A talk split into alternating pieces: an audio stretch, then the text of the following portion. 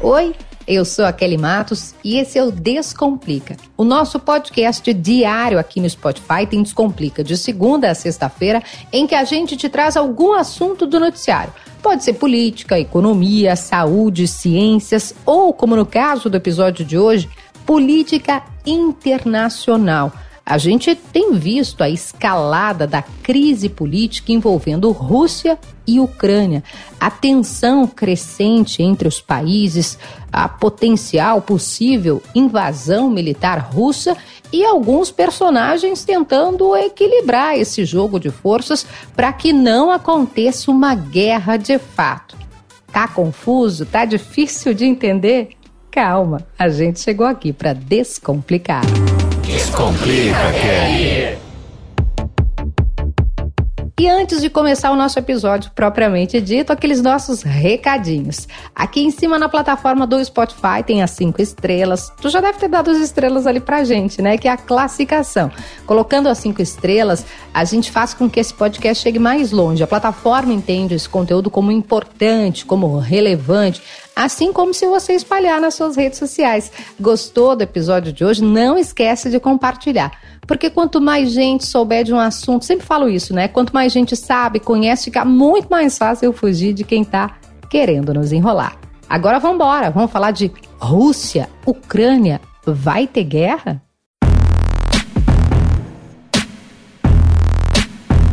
E para nos ajudar a descomplicar esse tema que, olha, tem que ter talento. É por isso que a gente traz nosso camisa 10 do podcast, o Rodrigo Lopes.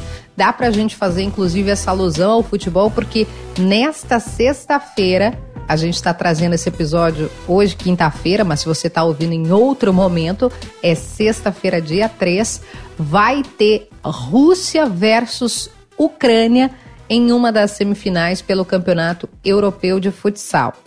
Ou seja, Rodrigo Lopes, se havia dúvida ainda sobre disputa entre territórios, o futebol ainda chegou para trazer mais um elemento para essa disputa.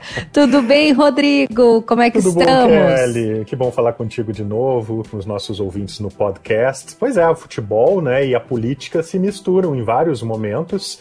E é, esse jogo entre Rússia e Ucrânia aí é mais um momento que o futebol, o futebol e a política estão né, reunidos e é uma oportunidade também para a gente falar um pouquinho sobre esse conflito. Não é a primeira vez nem a última que esses dois temas se misturam, né? Eu lembro que durante momentos de tensão entre o Irã e os Estados Unidos houve um, uma partida de futebol futebol de campo daí, entre as duas seleções. Teve a guerra do futebol entre El Salvador e Honduras em 1969, que é chamada Guerra do Futebol porque havia um, um, um jogo marcado entre as duas seleções.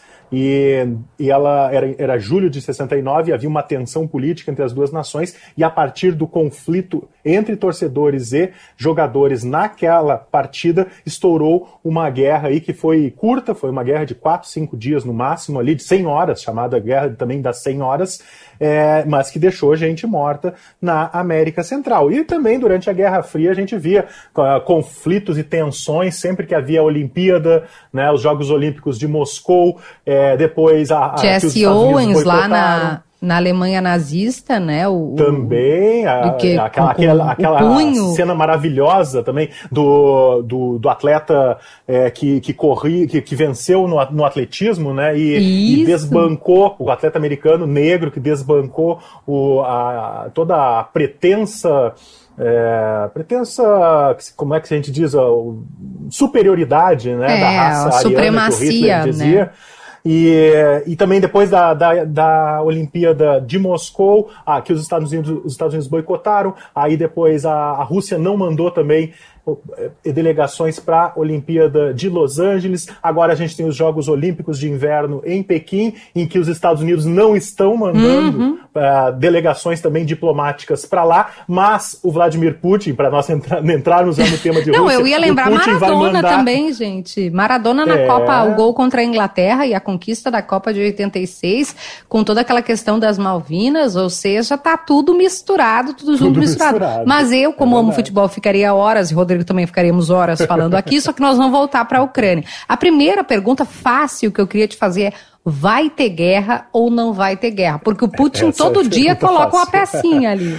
Sim, é verdade. O que, que a gente tem observado, Kelly? Por enquanto, o Ocidente, ou seja, os países da Europa e os Estados Unidos, estão conversando em bastidores, dialogando. É, cada dia tem um passinho a mais ou a menos, à frente ou atrás na diplomacia para tentar evitar-se a guerra. Porque a gente costuma dizer que a guerra, na verdade, quem disse isso foi Clausewitz, um dos maiores estrategistas prussianos. A guerra é a continuação da política por outros meios. Então, quando a política falha, a guerra entra em cena. Por enquanto, nós estamos no campo da política. Todo mundo está tentando evitar que isso aconteça. O Putin tem dito que não tem interesse em invadir a Ucrânia. Os Estados Unidos dizem que a invasão é iminente que, que acontece? Nesse momento, então, enquanto a política está acontecendo, o Putin, presidente da Rússia, tem deslocado muitas tropas para os arredores das fronteiras da Ucrânia. E eu fiz um mapa em GZH, quem está nos ouvindo pode conferir, é, em que eu, eu mostro como, neste momento, a Ucrânia está cercada. Esse é o título da, do post, inclusive. A Ucrânia está cercada, veja como seria a invasão russa. Porque a gente tem, ao norte da Ucrânia, tropas russas posicionadas em Belarus, que é uma antiga república soviética. Uhum. A leste da Ucrânia, a gente tem toda uma extensa fronteira da Rússia, onde há mobilização militar ali com várias bases militares. Ao sul da Ucrânia, a gente tem a Crimeia, um território Isso. que a Rússia já ocupou em 2014. É a, a, sede da frota russa no Mar Negro, então é um dos mais importantes é, uma das unidades mais importantes que a Rússia militares. tem no mar, militares. Do, à esquerda, a oeste, nós temos no território de um país pouquíssimo conhecido, que é a Moldávia, ou Moldova, também se chamada assim, tem um território muito pequeno dentro da Moldávia, que quase ninguém ouve falar, que se chama Transdnistria. É um, tre um trechinho de terra que é separatista, é de maioria russa, e nas últimas 72 horas o Putin, a Rússia, fez ali mobilizações militares e exercícios militares. Ou seja, a Ucrânia está cercada por todos os ah, lados. Eu imaginava que a Oeste não estava. Mas não, pois está... é, não estava. Nas últimas 72 horas a Oeste não estava. Mas neste território, que é um território separatista, dentro da Moldávia, também já tem exercícios militares. Então só faltaria uma ordem do Vladimir Putin para invadir. Claro, aí como seria essa invasão? Seria ocupar toda a Ucrânia? Ou não, seria ocupar apenas a região do Donbas, que é uma região onde também existe, é, é de maioria russa e também existe ali forças separatistas, onde ficam dois, duas cidadezinhas importantes, que é Donetsk e Luhansk, que são também maioria russa e também separatistas. E ali já existe uma guerra civil interna para se separar da Ucrânia. Então a, a dúvida é essa: Putin invadiria toda a Ucrânia ou apenas esse outro naco de terra e roubaria para si, assim como fez com a Crimeia? Daria, por exemplo, para dividir ao meio. Estou pensando aqui da Moldávia para. Estou falando e olhando o mapa do, do Rodrigo, né? Pensando junto aqui. não sei se é ao meio, né? Mas dois terços para lá. Porque o, o, o, Putin, né? A gente está pensando. A Ucrânia é um, é um, território que ele é, ele é vasto, ele, ele é grande e é extenso. Uh, horizontalmente, né? A gente pode dizer assim. Então seria um pedaço mais para o lado da Rússia. Mas, Rodrigo, para a gente uh, fazer o que a gente se propõe aqui, que é descomplicar, por que é que a Ucrânia está no meio dessa confusão? Vamos voltar lá no começo. A Ucrânia era da União Soviética, ela pertencia à União Soviética, e por isso que o Putin tem esse amor tão grande pelo território, ou não? Sim, por, por, um lado, sim. É, a gente falou em outros episódios, né, Kelly, que a, a visão russa de fronteiras é diferente da nossa Isso, ocidental. Né? Existe o que o, o, Kremlin, lá, que é o palácio presidencial da Rússia, chama de exterior próximo. O que, que isso significa? Significa que Todas, todos os países que pertenciam à antiga União Soviética, ou seja, que estão na fronteira da atual Rússia, são entendidos como a área de influência da atual Rússia. É como ah. se nós no Brasil considerássemos Uruguai, Paraguai, é, principalmente estados do nosso exterior próximo, se no caso fôssemos entrar em uma guerra com a Argentina, que é o que eu chamo de colchão de proteção, que é como se for, é um, é um, são estados nas relações internacionais a gente chama de estados tampões, que na verdade eles servem mesmo de colchão mesmo. Antes de, em vez de a Argentina, por exemplo, invadir diretamente o Brasil, teria que passar, digamos, pelo Uruguai, por exemplo. Então, é a Ucrânia serve de colchão de proteção entre os interesses do Ocidente, a Europa principalmente, e da, da Rússia. Mas voltando nas origens desse conflito, sim, a Ucrânia era uma ex-república soviética. Em 1991, quando a União Soviética se desmembrou, né, houve todo aquele colapso, a, cada uma dessas ex-repúblicas se tornaram países independentes, como a Ucrânia, a Geórgia, é, o Cazaquistão.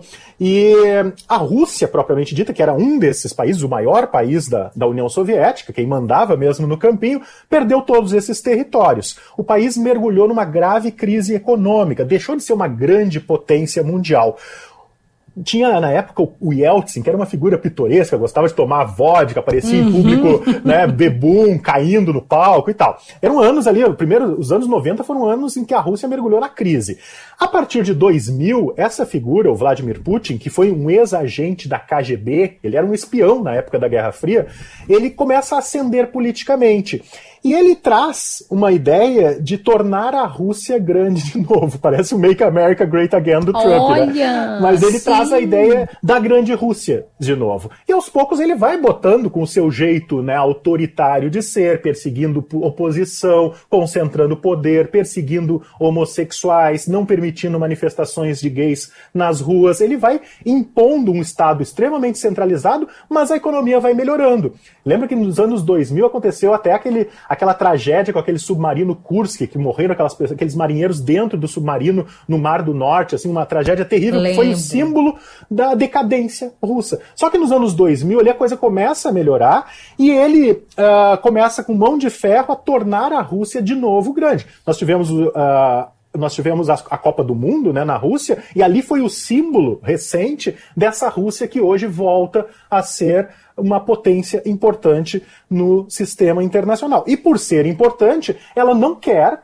que as tropas da OTAN, ou seja, os países da Europa aliados nessa grande aliança militar que existia na época da Guerra Fria em oposição ao Pacto de Varsóvia, que era a aliança militar liderada pela União Soviética, não quer, o, o, Putin não quer que esses países se aproximem muito da sua fronteira. E enquanto a, a, Rússia estava em crise, nesses anos que eu falei dos anos 90, a OTAN foi se aproximando do leste. A OTAN em 1997 tinha 16 membros, 14 europeus e 2 americanos.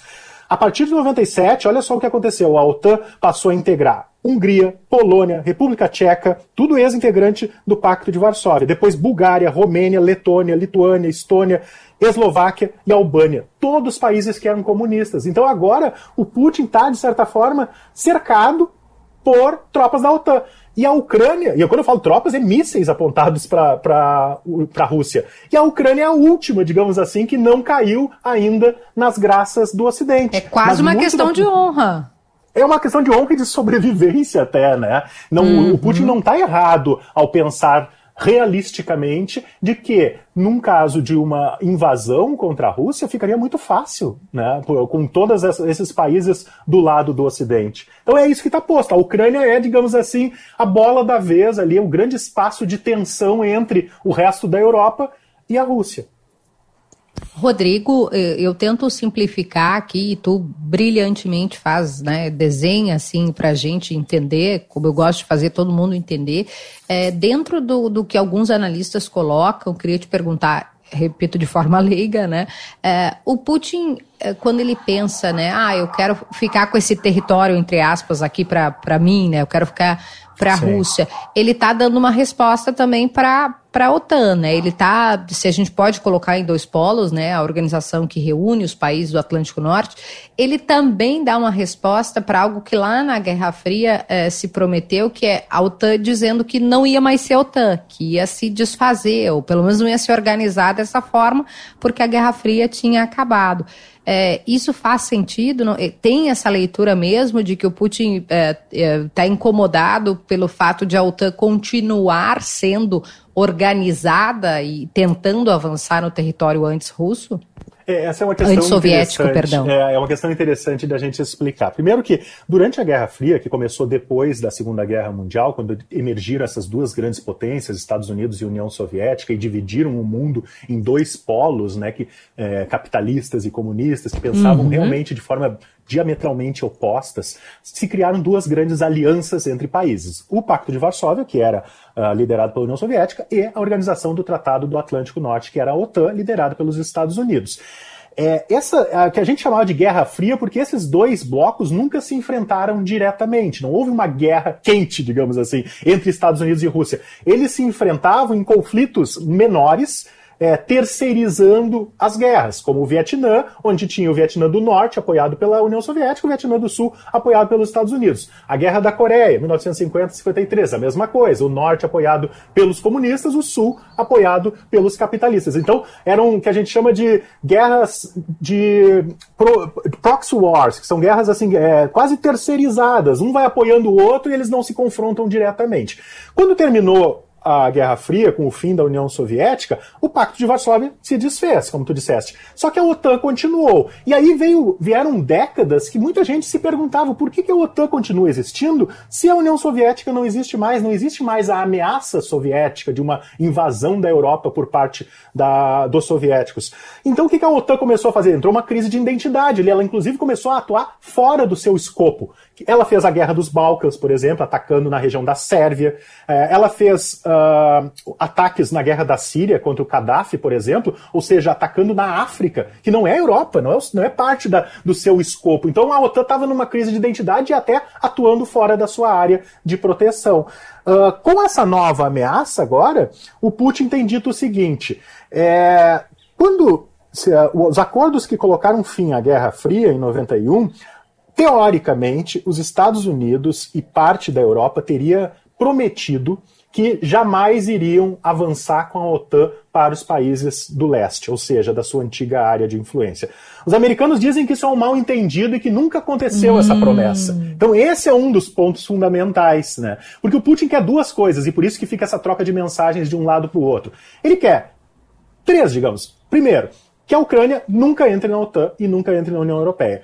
Segundo, que seja garantido que esses países que fazem parte hoje da OTAN, todos esses que eu citei, voltem para o escopo, voltem a, a não ser mais da OTAN. Né? Esta, estas seriam as duas principais questões. E tem uma terceira lá, que é redução de mísseis e tal, que até pode ser negociado, e eu até acho que pode ser por aí a saída para a crise. Porque a Ucrânia não vai entrar na OTAN tão cedo, até porque tem uma questão de disputa territorial, e países que têm disputa territoriais não entram na, na Aliança Atlântica. Segundo, porque a Rússia jamais vai deixar. E, e, e, terceiro, a OTAN não vai tirar esses países todos que entraram. Esses países não vão deixar de ser parte da OTAN nunca. Então, uh, eu acho que pode haver uma compensação ali por parte do Ocidente, dos Estados Unidos, dizendo assim: tá bom, a gente tira alguns mísseis que estão apontados para vocês, a gente reduz arsenal nessa região ali e vocês prometem não invadir a Ucrânia.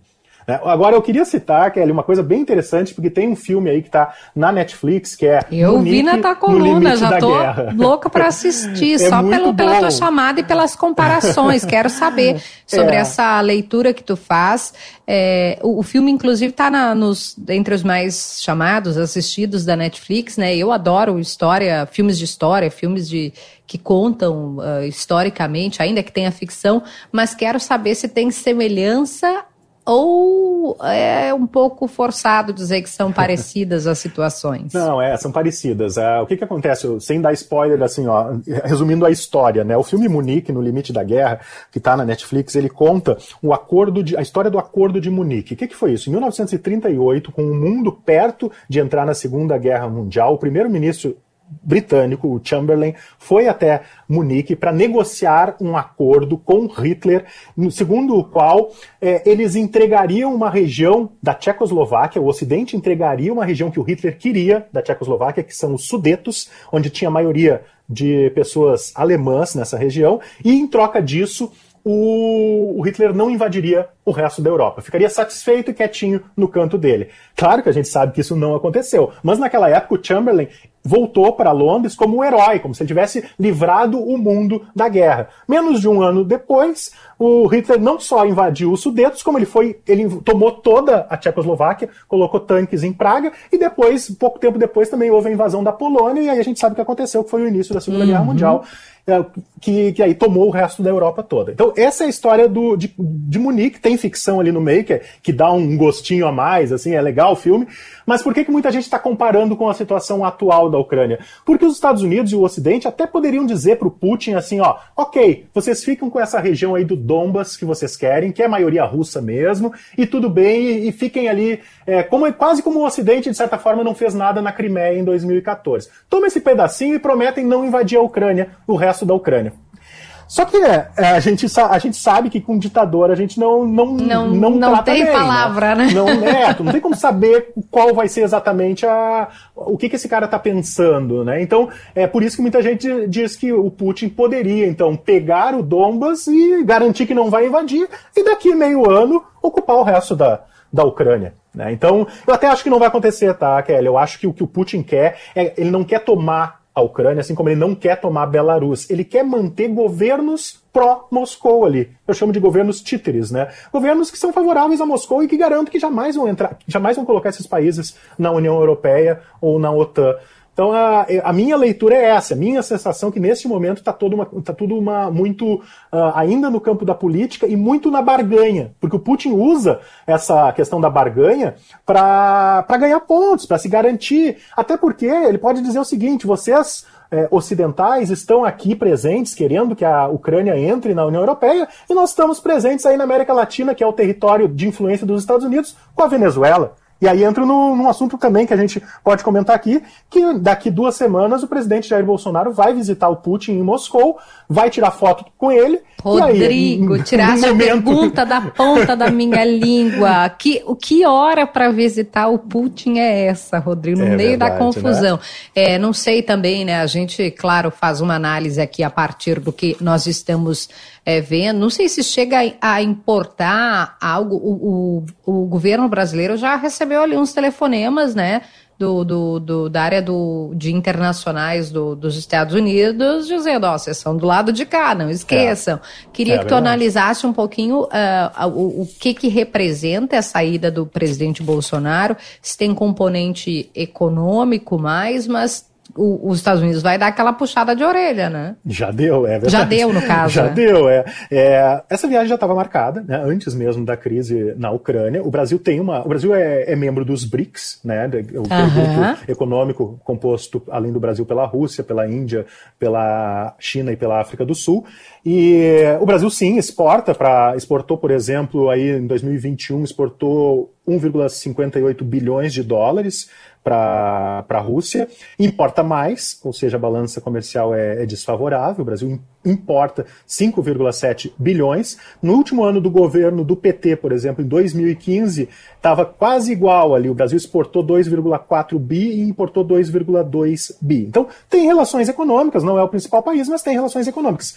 Só que, é, eu me, nesse caso, eu até me alio mesmo com a diplomacia americana. Não é um bom momento para o presidente Bolsonaro visitar o Putin, porque ele vai estar lá dentro do Kremlin, ele vai estar mostrando, de certa forma, até pode não ser, mas é, a gente sabe que ideologicamente o, o Bolsonaro tem uma relação com o Putin e também com o, o Viktor Orbán da Hungria, que ontem estava tirando foto também no Kremlin com o Putin. Então, por que, que não pega bem? Porque tu está mostrando de que lado tu tá, de certa forma. Seja ou não seja verdade, Uh, não tem um alinhamento, que eu, que, eu, que eu acho que tem, mas se, mesmo que não tivesse, o que passa é a imagem de que o presidente Bolsonaro e o Brasil, maior país latino-americano, na área de influência dos Estados Unidos, escolheu um lado. E esse lado é o lado da Rússia.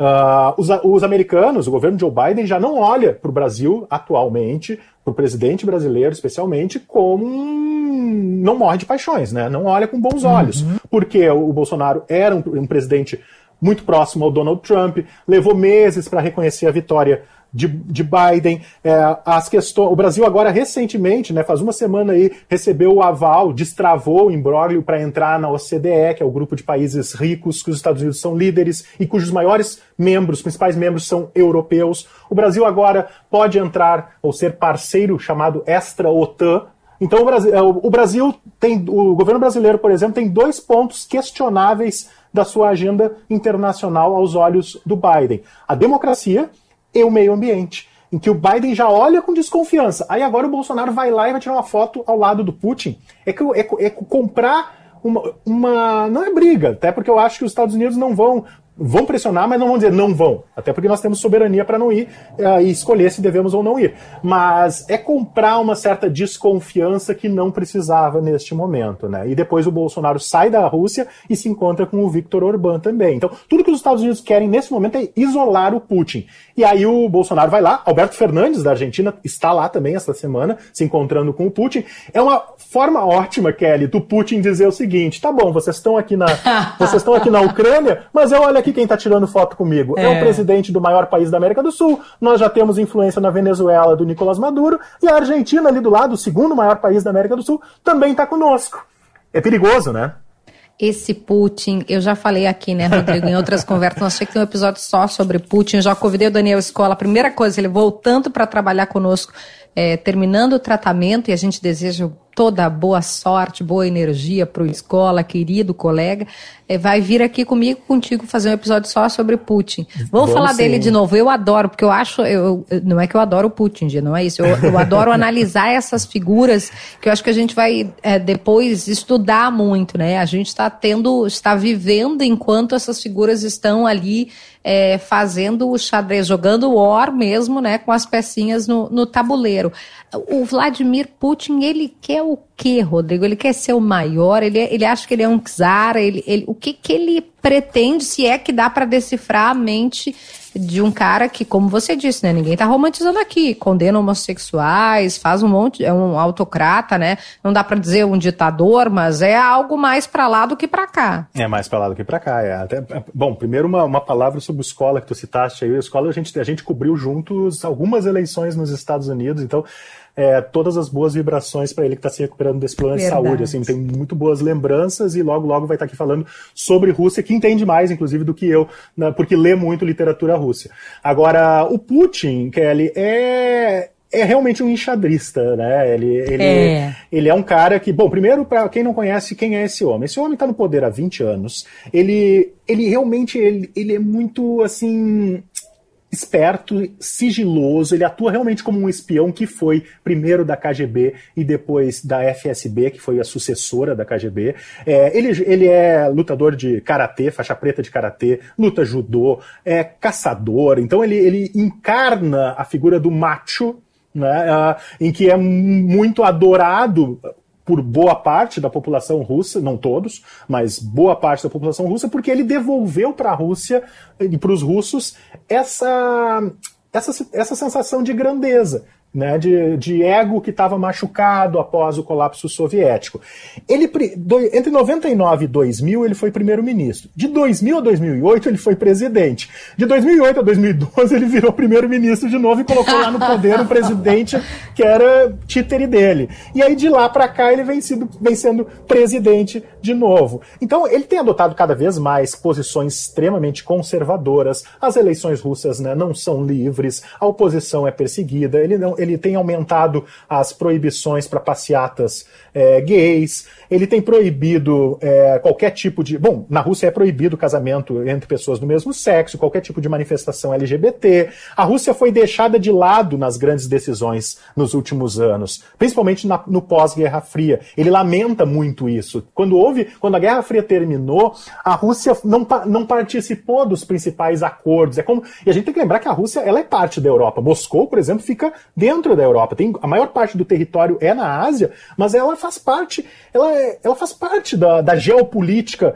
da Europa. Então tem um ressentimento aí de que a Rússia foi deixada de lado. Então ainda vivemos um pouco aquele clima de Guerra Fria, do perigo vermelho, né, de como se a Rússia fosse uma ameaça à estabilidade política da Europa. Então tem todo esse ressentimento. E o Putin, pela, pela cabeça dele, não passa a ideia de tornar a Rússia uma grande potência de novo, sem que haja a garantia de que a OTAN não vá se espraiar para o leste europeu. Então é, é isso, assim, né? É óbvio que tem, ele, é um, ele é um realista nas relações internacionais, ele é um cara, ele é um enxadrista, ele é um cara que pensa estrategicamente. E sim, se coloca hoje como a grande oposição em relação ao Ocidente.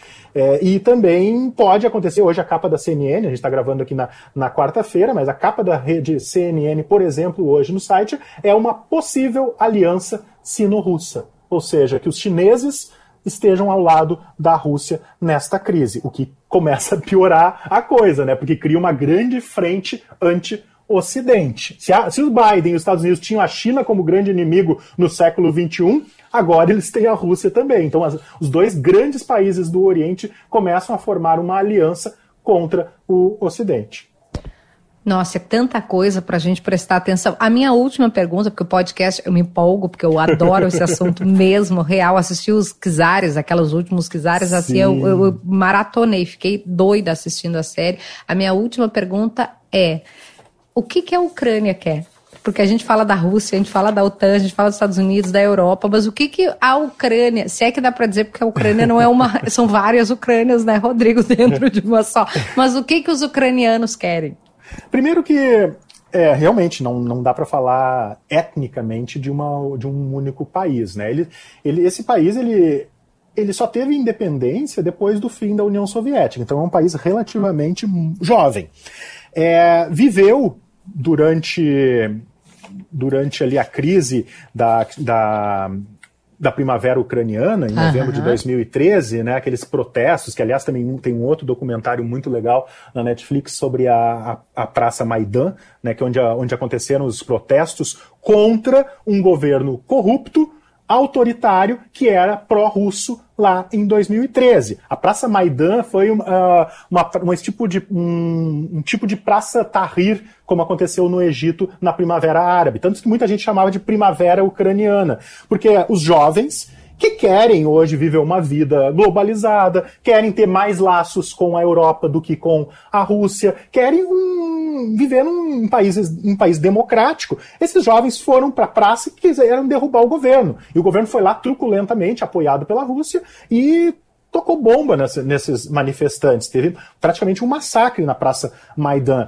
Eles derrubaram, no fim derrubaram o Viktor Yanukovych, que, foi, que era o presidente russo, uh, pró-russo naquele momento. Uh, a Rússia disse que foi um golpe de Estado apoiado pelo, pelo Ocidente, e aí foi lá e invadiu a Crimeia.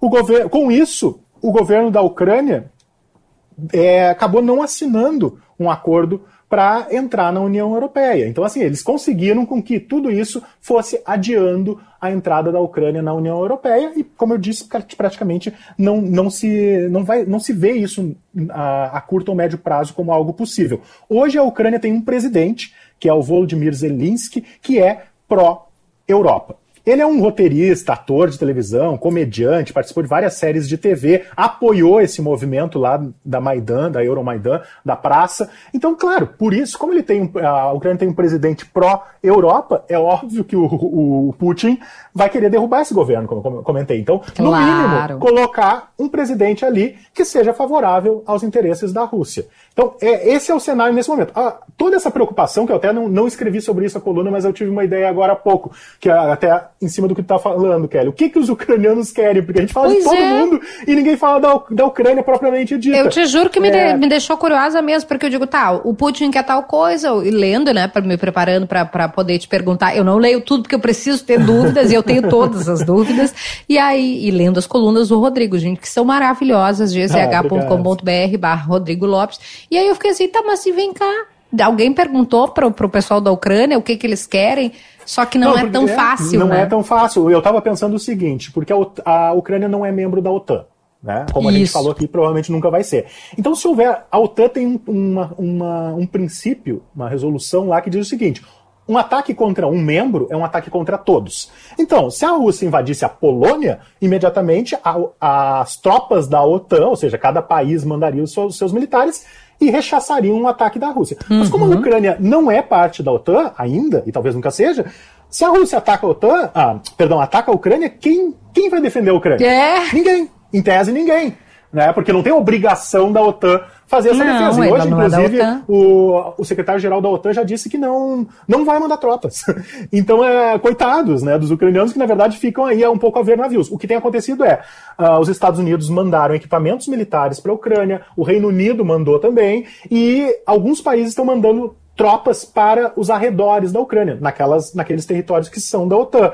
Quem está contra disso, e a turma que eu chamo do deixa disso, Kelly, é a França e a Alemanha.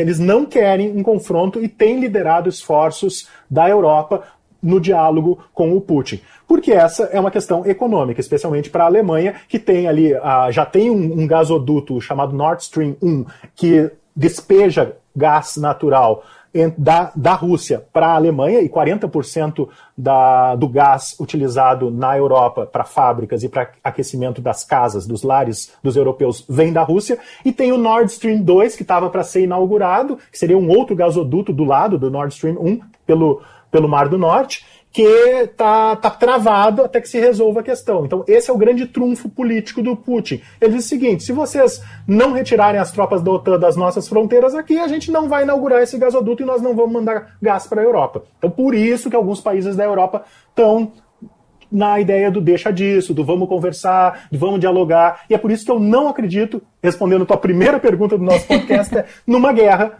imediata.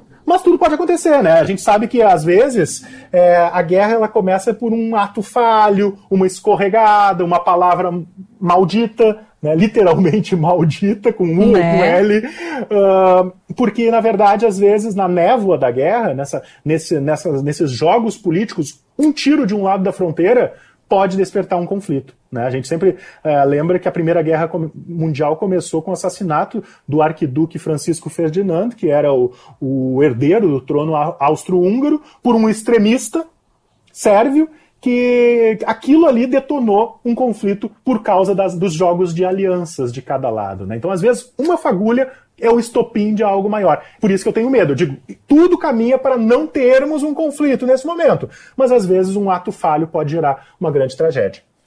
Rodrigo Lopes, quero agradecer imensamente a sua presença, nosso camisa 10 aqui, que ajuda a gente a compreender tudo, e é muita coisa, né, gente? É, Hoje muito... foi longo o nosso podcast, né, Eu amo, eu amo, eu já te disse, né? aqui tu é sócio, mas sem participação nos lucros, né? Esse é o, é o nosso caso, mas eu acho que é isso mesmo. Resumindo o que o Rodrigo disse, tudo pode acontecer, inclusive nada. Obrigada, Rodrigo. é boa.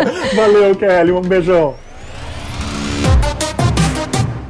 Obrigada, Rodrigo Lopes, nosso sócio do podcast. É sempre bom ouvir o Rodrigo, entender os assuntos junto com ele. E eu reforço o convite para você acessar as colunas do Rodrigo lá em GZH, na Zero Hora, em gzh.com.br.